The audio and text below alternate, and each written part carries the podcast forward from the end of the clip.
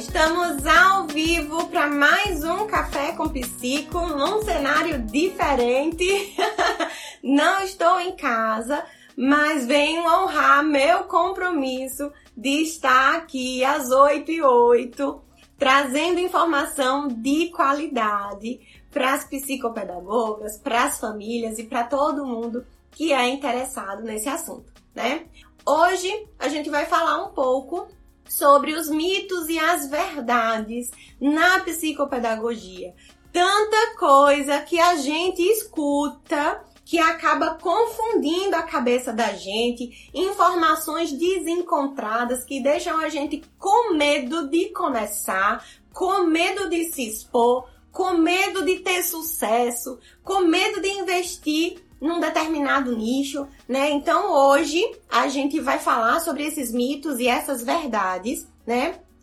É, a gente vai colocar, vai, a dinâmica hoje vai ser diferente, tá? Vou tirar os comentários já já, para eu não me prolongar tanto, porque hoje eu tenho um horário, tem uma pessoa ali com o relógio aqui em cima de mim. Mas vamos começar. Bom dia, bom dia. Hoje não tem café, Vou, vou descer já já para tomar café e coloco minha música da Katy Perry, que todo mundo estranha quando eu não coloco, tá bom?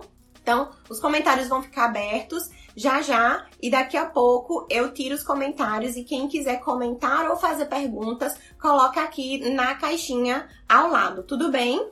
Porque aí fica mais fácil para eu me organizar e a gente não perder tanto tempo hoje, tá certo? Bora lá? Primeiro mito.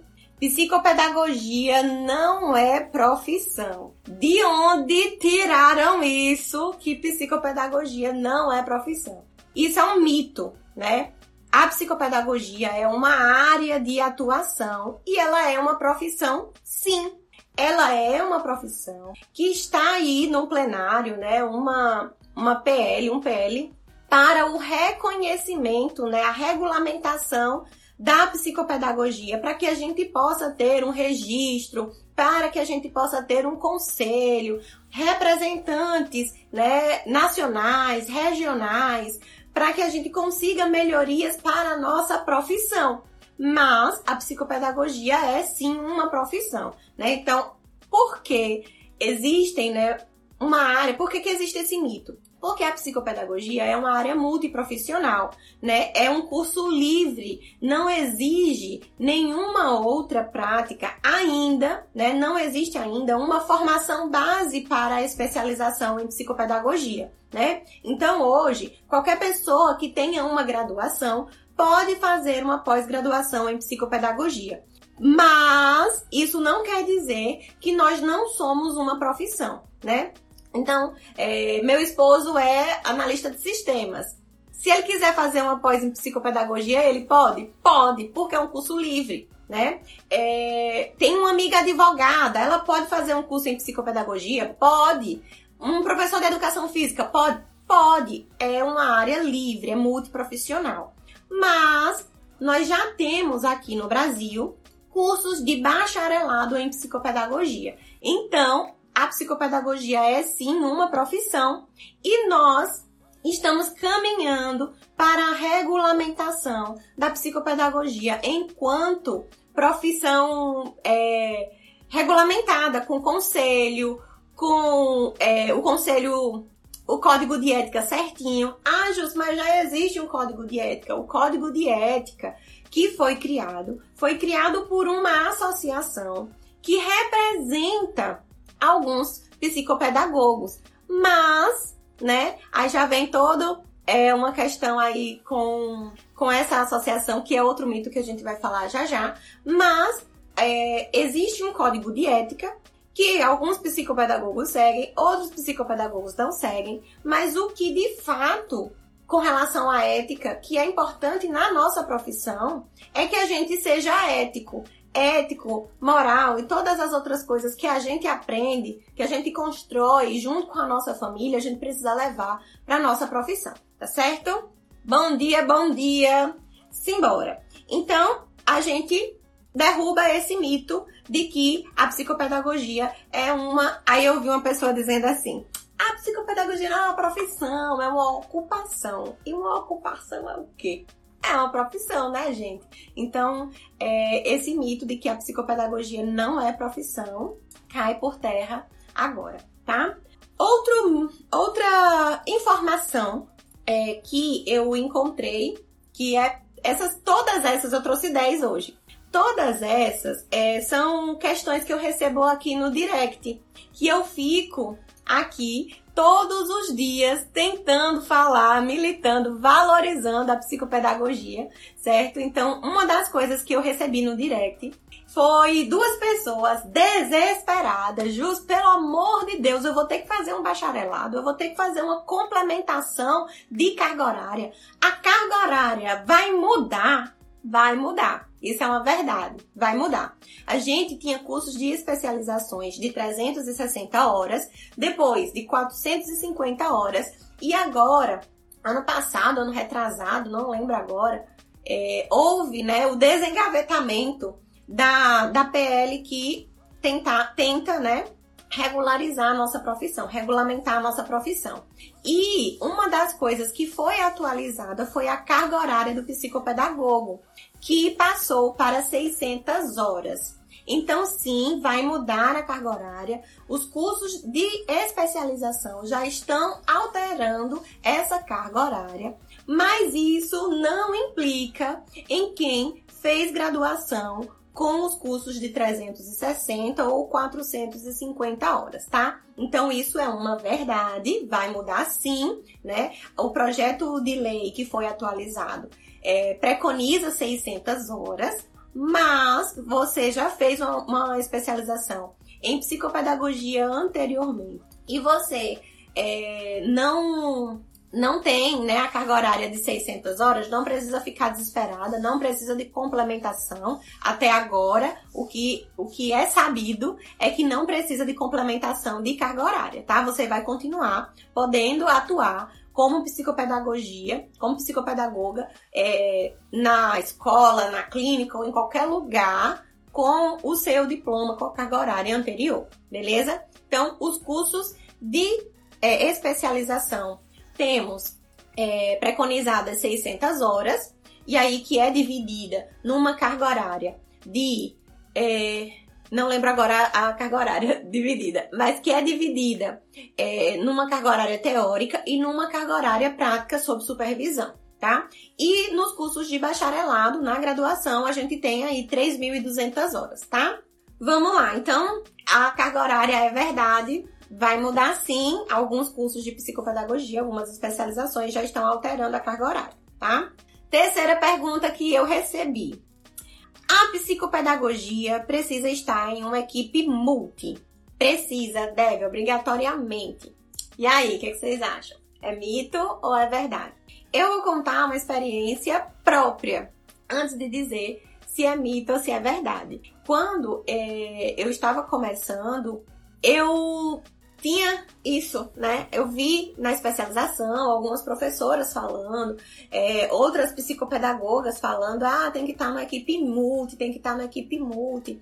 E eu me prendi muito para começar, para procurar um lugar, porque eu disse, mas não tem é, um, uma psicóloga nesse lugar, não tem um, uma fisioterapeuta, não tem uma fono, não sei o quê. E eu fiquei desesperada né? E quando a gente vai estudar mesmo, de fato, ver na prática o que é que acontece, isso é um grande mito. Como a Ananda colocou aqui. Isso é um mito, gente. É muito bom, sim, como a Ananda colocou aí nos comentários, é muito bom, sim, trabalhar em conjunto. É perfeito trabalhar em equipe. Só que alguns casos não precisam de equipe multi. Alguns casos é, precisam só da psicopedagogia e a gente pode trabalhar assim sozinho, tá?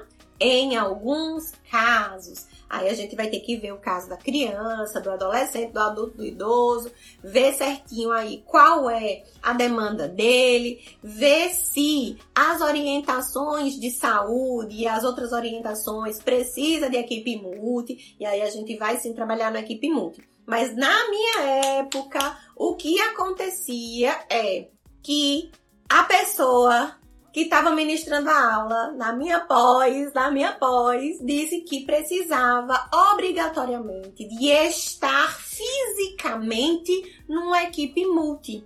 Que eu precisava na clínica, para eu ser psicopedagoga clínica, eu precisaria ter uma equipe física no espaço físico junto comigo. Isso não acontece, tá? Para a gente fazer parte de uma equipe multi, para a gente compor uma equipe multi, a gente não precisa estar fisicamente no lugar que a pessoa atende. Então, a Nada colocou aqui que nem todos os casos precisam de equipe multi. Realmente, a gente não pre... muitos casos precisam, mas em alguns casos específicos, a gente não precisa de equipe multi, a gente pode trabalhar sozinha sim. Posso abrir meu consultório, posso abrir o lugar que eu vou atender num lugar que não tem equipe multi? Pode. Posso atender um lugar que não tem atendimento de criança, só eu vou atender criança? Pode. Isso é um mito, certo? Então, a, a, isso aí já é balela, não acreditem nisso. A gente pode compor uma equipe multi que a físio tá no lugar, a fono tá no lugar, a psico tá no lugar e existe essa parceria, porque a equipe multi é da criança, não é a equipe multi que eu participo. Né? Então a família ela tem a autonomia de escolher o profissional que ela quer. Então, se, a, se tá numa, numa equipe que tem todo mundo, mas que ela não gosta da psico e quer trocar a psico, quer levar para um psico que está em outro lugar, pode sim, pode e deve, certo? Não é porque existe uma clínica que tem uma equipe que você não pode compor a equipe multi dessa criança. Então, é, quem tem prática clínica aqui, a Nanda, por exemplo, né? É, a gente compõe muitas equipes multi. A gente tá. É, é, da criança. Então, a gente tá com a fono numa, numa equipe, com uma fono X. Na, na outra criança, a gente já tá com a fono Y. A gente tá com a físio X e depois com a físio Y, com a TO tal. Então, assim, não tem como. A equipe multi é da criança. Quando a gente fala que a gente precisa de equipe multi, é para o acompanhamento de alguns casos que a gente não faz é, resultado sozinha, que a gente não dá resultado sozinha. Né? Então, em muitas ocasiões, em muitos casos, a gente vai precisar ter a fono, ter a físio, ter a TO junto para que a gente consiga avançar, porque a gente uma dorinha só não faz verão mas a gente pode sim trabalhar sozinha e a gente pode sim compor uma equipe multi que não esteja fisicamente no mesmo lugar, tá? Deni colocou aqui. Sobre a equipe multi, você faz parte de um ou de. Os pais escolhem, os pais escolhem. Na minha mente, eles são livres. Sim, são livres, eles têm autonomia e direito de escolher a equipe que eles querem para o filho deles, né? Então, Dani, se você é psico e você é a melhor psico da cidade, mas a outra, a outra equipe tem outra psico e o pai não quer, vou procurar a Dani, né? Então, eles têm autonomia para é, organizar a equipe multiprofissional dos filhos do jeito que quiser, tá? Então, mito derrubado sobre equipe multi, tá certo? Bora lá. E aí, foi uma, uma coisa bem interessante da minha carreira, porque foi uma coisa que me prendeu muito. de ter a equipe multi, né? E a minha cidade é uma cidade ainda em construção, ainda em desenvolvimento, e a gente fica meio perdido mesmo, né? Mas não precisa, é, em alguns casos, e não precisa ser no lugar físico, certo? Quarto mito: preciso ter um número no meu carimbo. Mito ou verdade? E aí, dar um minuto de pausa para para essa afirmação. Isso é um mito. Não precisamos, não somos obrigadas a ter um número no carimbo. Por que, Jussi? Porque não somos profissão regulamentada. Não temos conselho, não temos representações regionais e nacionais, tá? Oficiais, tudo bonitinho, né? É, existe um mito na cabeça de muita gente que a gente precisa ter um número no, no carimbo, né? E aí existe a crença da obrigatoriedade da associação à BPP. Jusce, isso é bom ou isso é ruim? Associar-me? Não sei. Você vai decidir se está ter uma representação, entre aspas, tá? De uma associação, estar associada, estar no convívio com outras psicopedagogas da sua região, vai ser bom para você ou não, tá? Aqui na minha cidade, eu não acho válido a gente ter essa representação, porque nós não temos, nós somos muito afastados da regional. E quando você é associado à nacional, você fica a ver navios do mesmo jeito, né? O único benefício que eu tive foi ter desconto é, nas, nos eventos que a própria associação fazia. E para mim não valia a pena sair, né, viajar, sei lá, não sei quantos quilômetros, 7, 8 horas de ônibus para participar de um evento que tinha é, 40 reais de desconto, né? Então, para mim, não, não era válido, certo? Jússi, não quero me associar, não quero fazer, ter vínculo à associação. Existe, eu posso me associar ao sindicato e colocar o número do sindicato? Não. Jússi, não quero me associar, não vou colocar sindicato. Me orientaram a colocar o CBO. Vamos ver. É mito ou é verdade, gente, esse negócio aí do número? Eu preciso ter a BPP ou CBO ou número do sindicato? Isso é um mito grande, gigante, totalmente enviesado, cheio de marketing por trás, né? E é muito complicado. Eu sei que tem gente que ama ser associado, né?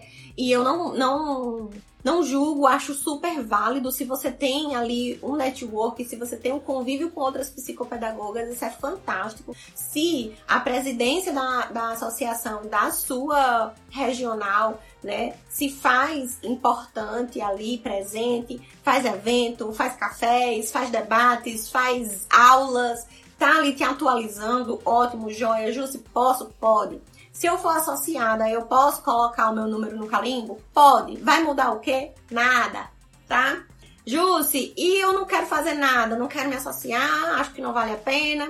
É caro porque não está barato, né? Esse ano tá bem carinho aí a associação.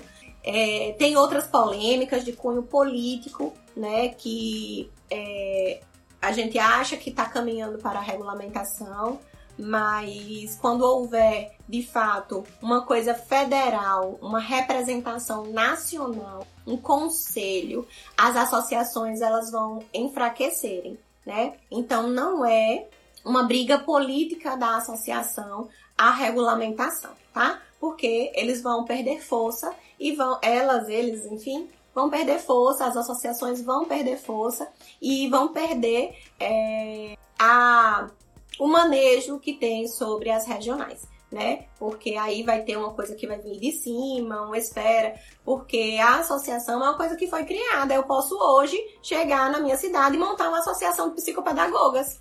E tá tudo certo, não é errado. E eu não posso obrigar as psicopedagogas da minha cidade a se associarem a mim só porque eu criei uma associação, tá? Então, uma associação é uma entidade particular não tem vínculo com o governo, com o Estado, não tem vínculo né, de, de, outras, de outras esferas, né? E aí a gente precisa ter cuidado com isso, tá? Justo, não quero me associar. Você acha válido colocar o CBO? Minha gente, o CBO é o número de ocupação brasileira, né? É um cadastro de ocupação brasileira. É o número que tem lá dizendo que existe essa profissão. Ponto final.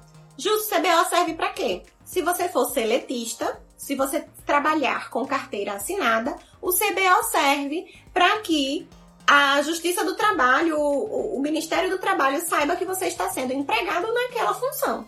Só. Não faz sentido você ter esse número no seu carimbo. Jússi, mas eu vi uma psicopedagoga famosa, mentora, dizendo, né, que colocasse no carimbo o CBO. Se você quiser colocar o CBO, coloque. Eu não tô dizendo que é que, que você não coloque, não, tá? Mas eu estou dizendo que ele não, que esse número não é obrigatório e que é um número que é igual para todo mundo. Gente, qual, qual é o sentido de colocar no carimbo um número que é igual para todo mundo. Não existe. Não existe isso, tá? Deixa eu ver aqui as perguntas. As... Pessoal colocando aqui. A Nanda colocou. Aqui no meu caso eu gosto porque sou associada em João Pessoa, tenho contato direto com a direção. Joia. Keline, o problema é que algumas clínicas exigem um número, mas elas não podem exigir. Se existe, tá errado. Porque a associação é uma, associa... é uma coisa privada. A gente não tem, não é, é como os psicólogos que são obrigados a ter o um número do CRP, como os médicos que precisam ter o um número do CRM, não como os, os odontólogos, como os advogados. Não é porque ainda nós não temos regulamentação. Esse número serve para quê, Jussi? Para nada. Não serve para nada. Porque se você cometer uma infração, você não vai ser penalizada sobre aquele número. A associação, ela não tem autonomia para te penalizar. A penalização que você pode sofrer é uma penalização de infração ética, de coisas é, maiores por outras esferas. Mas, diferente da, dos conselhos, as associações elas não podem fazer fiscalização e não podem fazer penalizações. Então, para mim, não vale a pena, né? Seria interessante se aqui na minha cidade, na minha região, né, se eu morasse na capital, que eu tivesse ali uma rede de apoio, que eu tivesse ali gente para conversar, trocar ideia, seria ótimo ser associado. Para mim não vale a pena, né? E como a Nanda falou aqui, ela tem direto com a com a direção, mas não é todos os casos, né? Bora lá. Então, gente, nós não somos obrigadas a ter um número no nosso carimbo, tá? A BPP, ela não é obrigatória, ela não faz representatividade nacional como um conselho e ela não pode agir como um conselho, porque associações são privadas, tá? Então ela não pode fiscalizar e nem penalizar profissionais por infrações éticas, por exemplo. Ah, justo, mas tem o código de ética que foi a BPP que criou, certo? É um código de conduta, é um código de boas práticas, que a gente lendo ali, a pessoa que tem o um mínimo de noção tem que fazer aquilo ali, da vida, não é nem pela profissão, tá? Então, quando a gente for regulamentado, que a gente tiver um conselho, o, cons o código de ética vai ser organizado por esse conselho e sim nós seremos fiscalizadas, analisadas, penalizadas por infrações, certo? Agora ainda não, infelizmente. Por isso que tem tanta gente fazendo merda na psicopedagogia, porque não existe fiscalização e não existe penalizações, tá?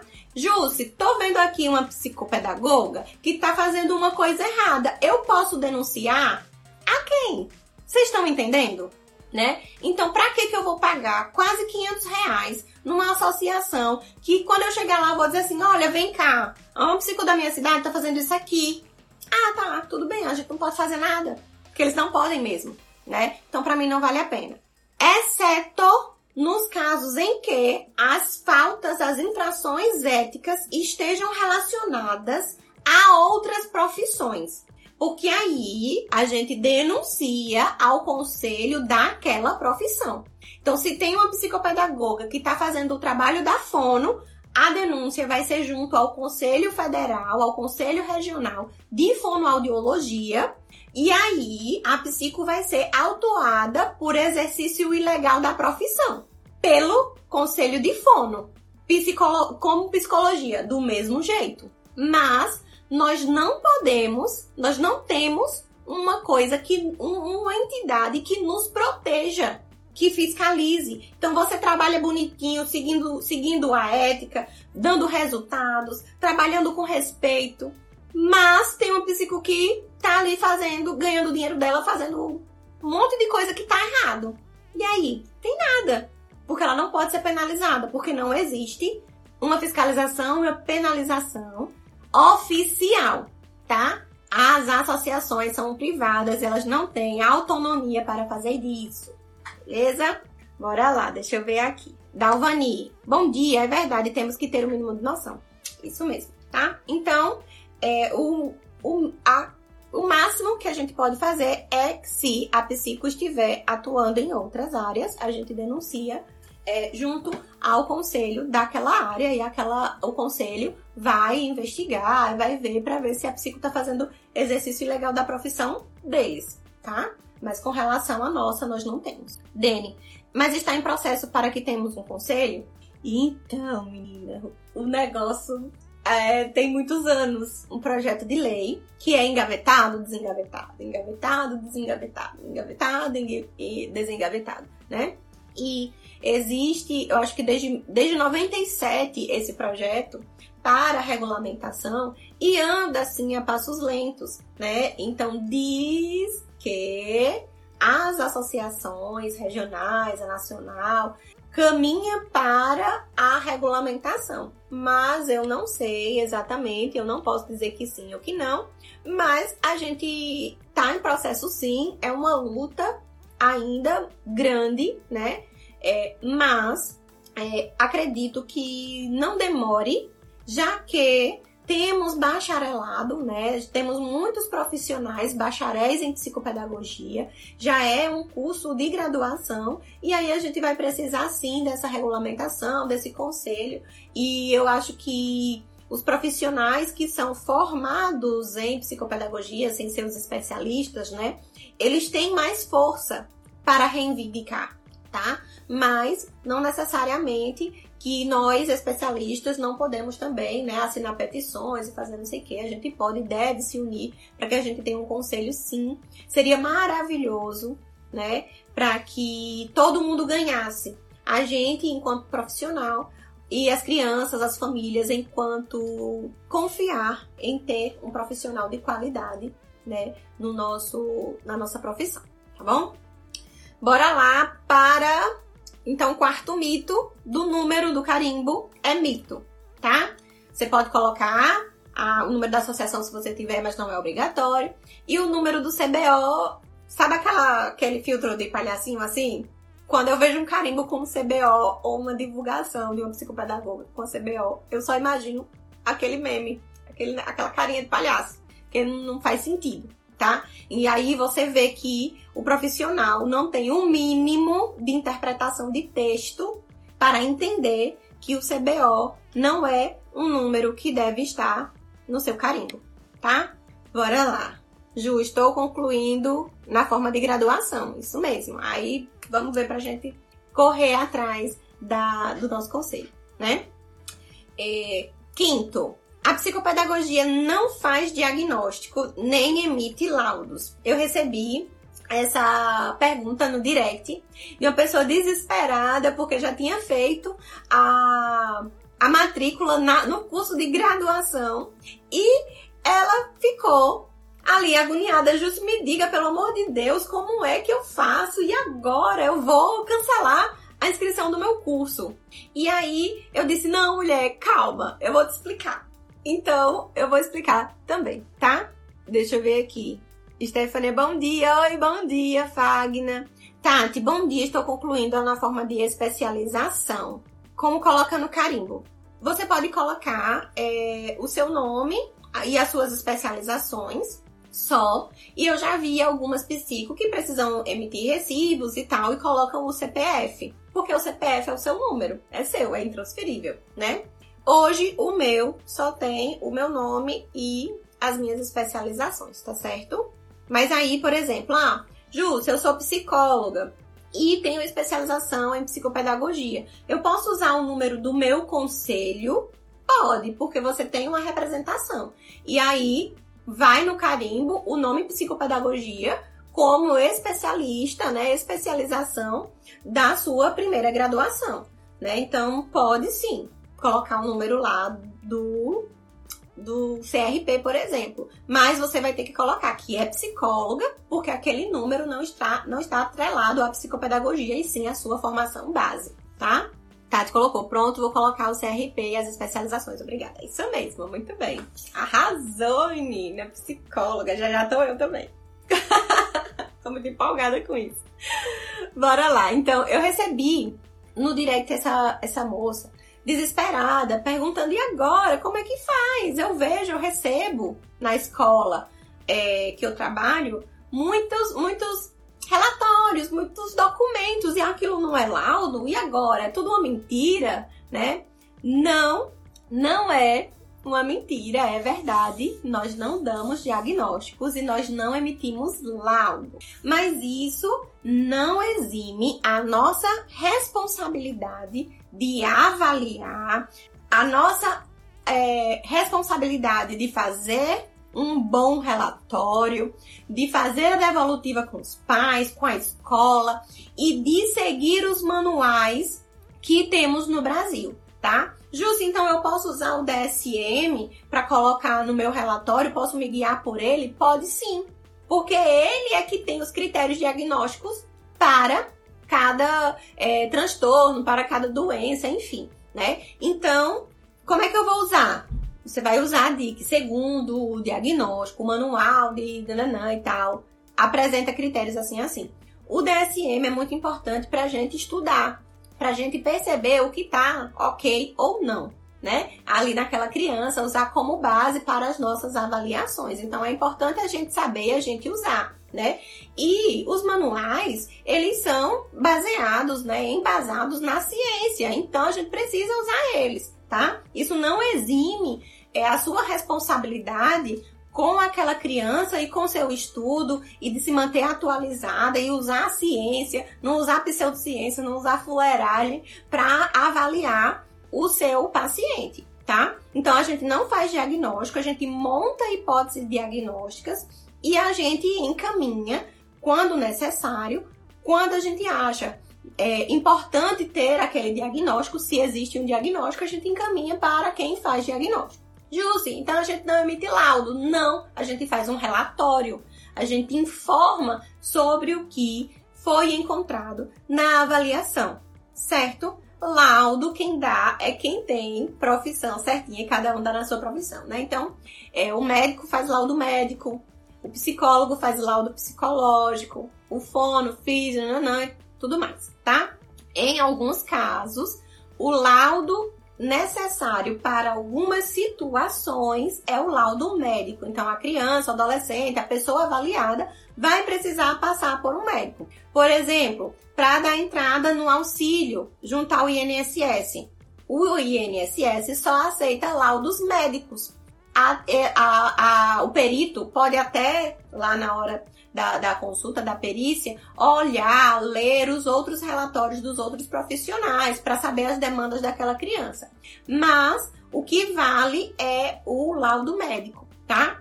Então não adianta a gente chegar lá só com o, o relatório da psicopedagoga, o relatório da fono e, e fazer a perícia, tá? Essa criança precisa de um laudo médico. Então, em algumas situações, o laudo médico é exigido ali certinho, precisa ser do médico tá? Então, isso é uma verdade. O psicopedagogo não faz diagnóstico. A gente fala em avaliação diagnóstica, a gente fala, né?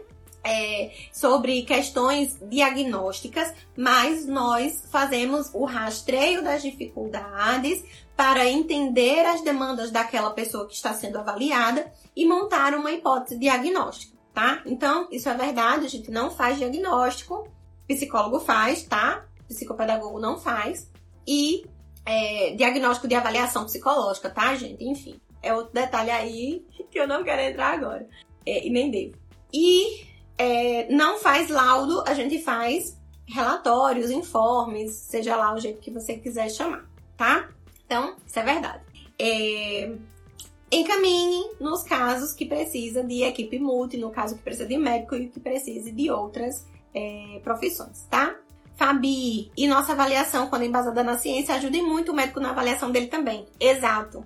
Eu tenho parceiros, assim, é, médicos que confiam muito no meu trabalho, porque o meu trabalho é sempre muito embasado na ciência, né? Eu não uso pseudociência, eu uso protocolos sérios, eu detalho todo o, o meu relatório, uso o DSM como critério, né? ali para entender os sinais, os sintomas, os critérios diagnósticos, isso é muito importante, tá? O profissional que recebe um relatório embasado confia mais na psicopedagoga a partir dali, tá? Jerusiane, eu sou psi, faço para trabalhar. Não entendi. Detalhe aí nos comentários, Jerusiane. Então vamos lá. Encaminhe trabalhar em equipe é muito bom, né? Como a gente já falou antes. E é, tenham em mente que a gente não vai fazer diagnóstico, a gente vai levantar a hipótese e os outros profissionais, as outras avaliações, é, vão refutar ou confirmar as hipóteses que nós levantamos, tá? Bora lá. Sexta questão. A psicopedagogia só trabalha com crianças. Um grande mito, né? Que a gente já vem aqui tentando desmistificar isso com as famílias, com a, os outros profissionais, né?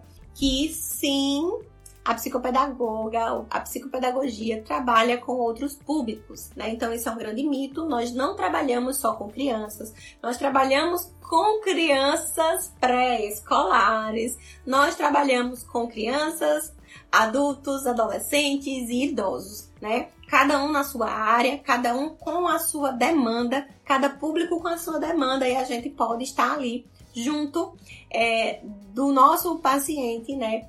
Incentivando, estimulando, intervindo nas necessidades é, relacionadas à aprendizagem, tá? Então, esse é um grande mito e isso é um mito que eu venho, assim, tentando derrubar com unhas e dentes, porque eu trabalho com crianças pré-escolares e é uma grande dificuldade a gente dizer que tudo é aprendizagem quando a gente fala de criança, né? E a criança pré-escolar, a criança bebê ali de 12 meses, criança que não entrou na escola ainda, ela precisa sim da psicopedagogia, tá? Ah, mas é uma criança com TEA, precisa de fono, precisa de psicólogo, precisa de TO, precisa da psicopedagogia também, tá? Então, lógico que cada caso é avaliado, né? De acordo ali com as demandas dele, né? Da criança, do caso. Então, deve ser analisado com criticidade, com cautela. Mas a gente pode e deve estar na equipe multi, né, trabalhando com as crianças na intervenção precoce, tá? Então, isso é um grande mito a gente não trabalha só com criança. E outro grande mito é que o trabalho da psicopedagogia é infantilizado, tá? Se você é psicopedagoga ou se existe uma psicopedagoga que trabalha com adolescentes, que trabalha com adultos e infantiliza o trabalho dela, ela tá fazendo errado. Porque o nosso trabalho é voltado para as demandas de quem a gente atende. Eu não posso trabalhar com um adulto do mesmo jeito que eu trabalho com uma criança de 3 anos. Eu não posso trabalhar com um idoso do mesmo jeito que eu trabalho com uma criança de 10 anos. Ah, Júcia, se a demanda for parecida. A demanda é parecida, mas a pessoa é uma pessoa diferente. E aí a gente não pode infantilizar a intervenção, a avaliação de pessoas adultas, de pessoas idosas, né? A gente tende muito a fazer isso com os idosos e não é o certo, né? Então assim, a psicopedagogia não é só para criança, é um mito, mas a gente precisa ter cuidado com quem a gente está tratando.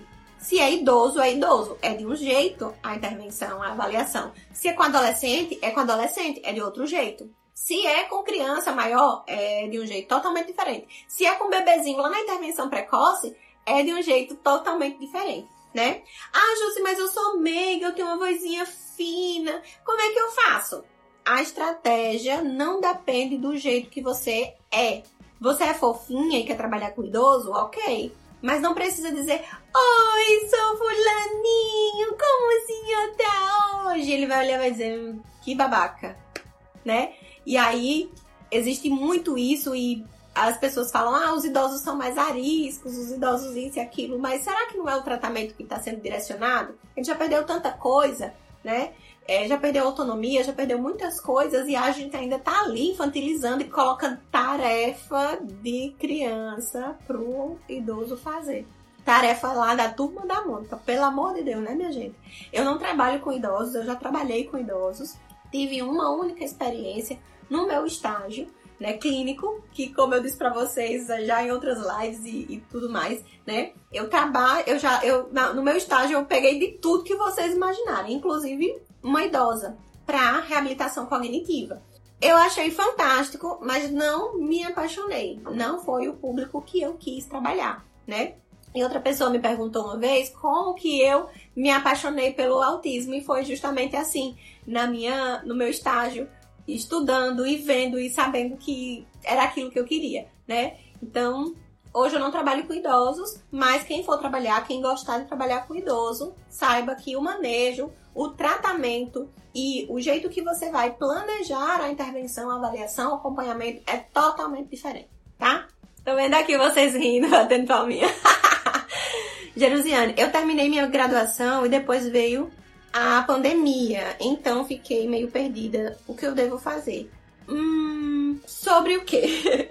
Vamos conversar depois, me chamando direto que a gente vai conversando, tá bom, Jerusiane? Vamos lá. Vamos seguir. Tô morrendo de fome. Hoje não teve café. Uh, sétimo, a sétima afirmação. Outra polêmica que eu me envolvi recentemente, mas eu não quis trazer aqui, depois eu conto se vocês quiserem.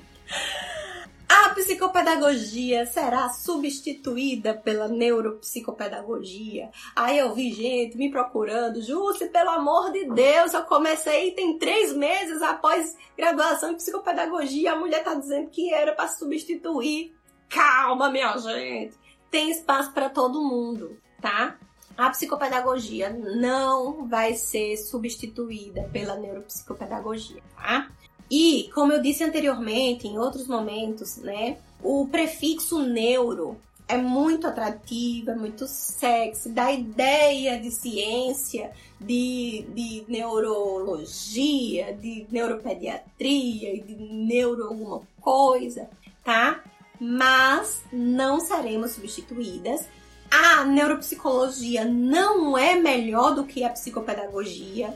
Em tese, em tese, a formação é diferente, mas quando você compara, as grades curriculares, elas são muito semelhantes, muda uma ou duas disciplinas e olhe lá, né? Então, assim, calma. Você, psicopedagoga, se você se sente ameaçada pela neuropsicopedagogia, sente e vai estudar. Você não precisa se sentir ameaçada pela neuropsicopedagogia, tá? A gente tem força, a gente está aí no mercado há muito tempo. A neuropsicopedagogia está surgindo agora, é um movimento que vem surgindo agora. E o que acontece é que muitas instituições usam o prefixo neuro para vender mais, mas no fundo é após, após psicopedagogia, tá? Então, ah, eu quero fazer neuropsicologia porque eu, psicopedagogia porque eu quero ter o nome neuropsicopedagogia. Beleza, então faça, tá? A atuação é a mesma. Justo, já sou psicopedagoga, posso fazer após o neuro? Pode, mas você vai jogar seu dinheiro fora, porque você vai ver muita coisa igual, tá? Então não precisa ficar com medo, isso é um grande mito. Se você se sente amedrontada, se você acha que você não usa ciência, se você acha que você não usa neurociência, sente, respire, dê uma pausa, fique calma, sente e estude, tá? Porque eu, na minha prática, eu uso muito neurociências, eu uso muito a ciência, eu uso muito o que a psicopatologia traz, eu uso muito o que é, os, os autores, os pesquisadores do cérebro trazem para a minha prática clínica, tá? Então, é, esse negócio de dizer que a psicopedagogia não trabalha com teste. Vocês já ouviram isso? Eu fiquei para morrer um negócio desse. Ah, não, porque a diferença é que a neuropsicopedagogia trabalha com teste e a psicopedagogia não. Tudo mentira, fuleiragem, gente que quer ameaçar você e enfraquecer a psicopedagogia, tá? Não tem nada a ver com isso. A gente aplica teste sim. Os protocolos que as neuropsicopedagogas utilizam são os protocolos que a psicopedagogia utiliza, que são os não restritos, são iguais, não existe diferença. Se não existe diferença, tá tudo certo, não tem ninguém melhor que ninguém, beleza? Se vocês são psicopedagogas e se sentem ameaçadas por isso, ah, vou perder minha vaga, vai ser substituído. Sente e estude, porque o conhecimento ninguém lhe tira. E se você tem conhecimento, você tem resultado. E se vocês têm resultado, ninguém lhe ameaça. Certo? Bora balançar aí a bandeirinha de Eu Valorizo a Psicopedagogia, hashtag Eu Valorizo a Psicopedagogia. E vamos caminhar para o nosso reconhecimento sem nos sentir ameaçadas e enfraquecidas por outro movimento que está surgindo agora, certo? Ai, meu Deus. Já ouviu falar em biopsicopedagogia? Não ouvi falar, nem imagino o que isso deve ser, né? Devem estar tá vendendo agora a perspectiva biopsicossocial que a gente já usa faz tempo, né? Bora lá. Helder, aprimorando. Isso mesmo. Até porque, como iremos atuar no caso da criança sem usar teste, sem avaliar? Pois é, né, menino? Uh... Ai, meu Deus. Feg, você é fantástica, eu estou adorando suas explicações. Ai, obrigada, gente, obrigada. Mas eu não consigo não me revoltar com essas coisas. Aí eu entrei numa, num negócio desse aí, a menina colocou, fez um Reels, aí eu fui lá comentar, aí depois eu disse, aí ela botou uma resposta, aí eu fui lá, aí falei, respondi de novo. Aí depois eu disse, ai ah, gente, eu vou apagar. Aí quando eu fui apagar, ela já tinha apagado o Reels inteiro, porque pra não dar muita confusão. Então, ficamos elas por elas né? Mas dizendo que ela achava que era mais interessante que a psicopedagogia fosse substituída pela, psicoped... pela neuropsicopedagogia. Mas ela só acha, né? Então, deixa quieto. A gente tem certeza que a psicopedagogia tem espaço, ainda tem espaço sim. Se não tivesse espaço, ela não estava virando um curso de bacharelado, tá? Então, esse movimento de crescimento profissional, a gente já vê pelo movimento em tornar a especialização um curso de graduação, tá? Elane, tem, sou neuropsicopedagoga, mas tenho o mesmo sentimento. É isso aí, né, gente? A gente é, é junto, é todo mundo junto. É, é, mais fácil a gente se unir do que a gente se separar e ficar com uma briguinha besta. De ai, que sou neuro, ai, que ai, que usa psicanálise. Nunca usei psicanálise na minha vida. Sempre usei análise do comportamento. E quando fui Sempre gostei muito do behaviorismo, Skinner, estamos aí. E quando é, é, tive contato com a aba, aí foi que eu me encantei mesmo, foi como ficou ótimo o negócio, né? Então, tudo mentira, tudo mito, mito, mito, mito, mito, mito, tá? Bora simbora pra oitava afirmação. A psicopedagogia não é uma área de saúde, verdade? Nós não somos da área de saúde, Há quem diga que somos saúde e educação. Há quem diga que a gente é educação. E aí, em outra live, eu disse: olha, eu não sou profissional da educação, não, eu sou profissional da aprendizagem. Porque a gente fica nessa de profissional da educação, de profissional da educação, e as pessoas confundem a gente com professor, com professor particular, com professor de reforço, e haja professor e quer trazer conteúdo e é totalmente diferente. Né? O fato da gente ainda não ser reconhecido, né, regulamentado como profissão, de não ter um conselho, isso é, impede que a gente diga o que, de onde que a gente é, de onde é que a gente pertence, tá? Infelizmente, a gente não pode dizer que é saúde e a gente não pode dizer que é só educação, porque essas áreas elas se intercruzam, né? E aí, não tem como a gente falar de aprendizagem de uma criança com TEA, de uma criança com TDAH, de uma criança com ansiedade, se a gente não fala de saúde, de saúde mental. Então, a gente também está ali interligado, né? Mas a gente não pode dizer quem é profissional de saúde ainda, tá bom? Bora lá. Nona afirmação. A psicopedagogia na escola só atende a equipe escolar. Mito! A gente pode e deve, na psicopedagogia institucional, trazer ali, fazer atendimentos individuais. Mas, ainda assim, o atendimento é institucional, não é clínico, tá? Eu recebi uma pessoa, recebi assim, né, pelo direct, uma pessoa dizendo que estava fazendo atendimento clínico na escola.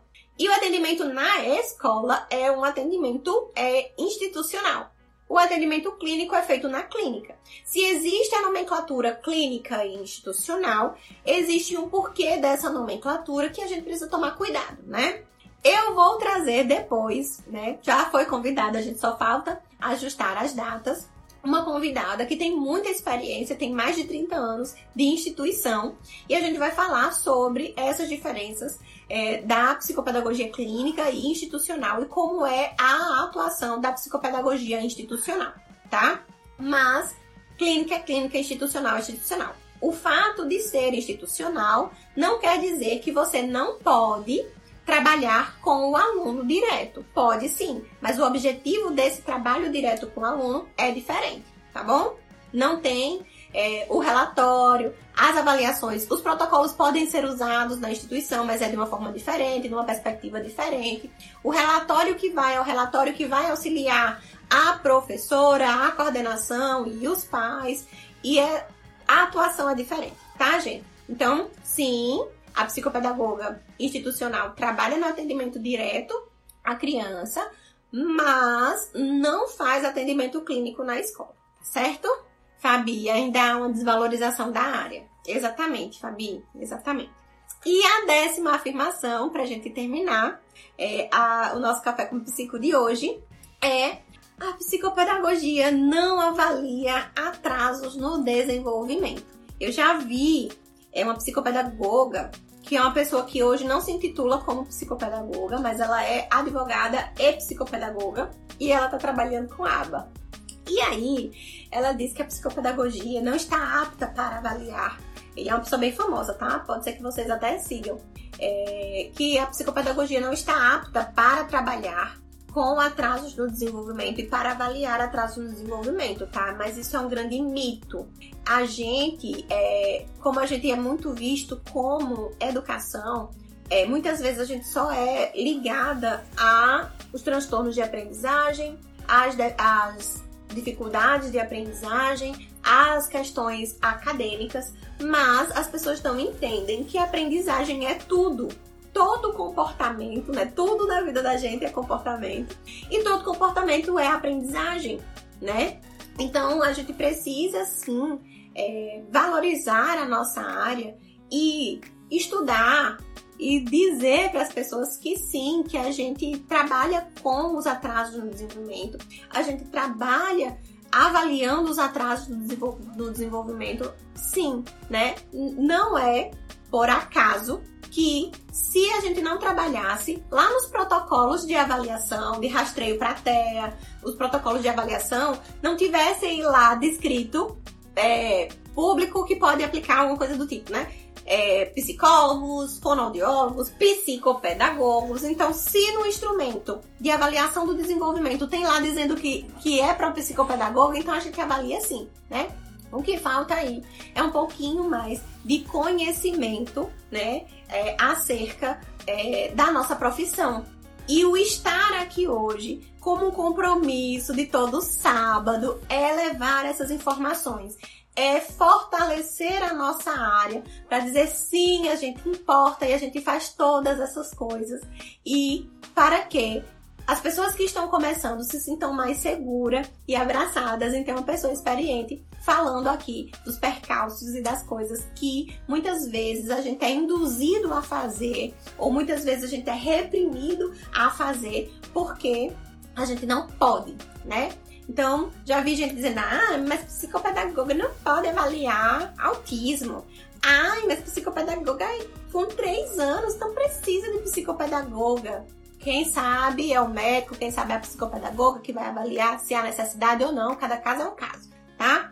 Então, é, trouxe esse, esse tema hoje porque muitas vezes a gente se segura em começar, fica com medo, porque tem muita coisa ainda aí nebulosa, muita informação desencontrada, né? E muitas vezes a gente tem um medinho de mudar de nicho, de sair um pouco mais da aprendizagem e entrar em desenvolvimento. Ah, porque disseram que não pode. Pode sim, pode sim, né? Então estude, veja no que você quer atuar de verdade, se, se organize, se oriente, procure uma pessoa mais experiente para te ajudar, procure uma supervisão, procure uma mentoria, se for o caso, mas é, você precisa ter informação, informação de qualidade, antes de você tomar qualquer decisão da sua carreira, tá bom?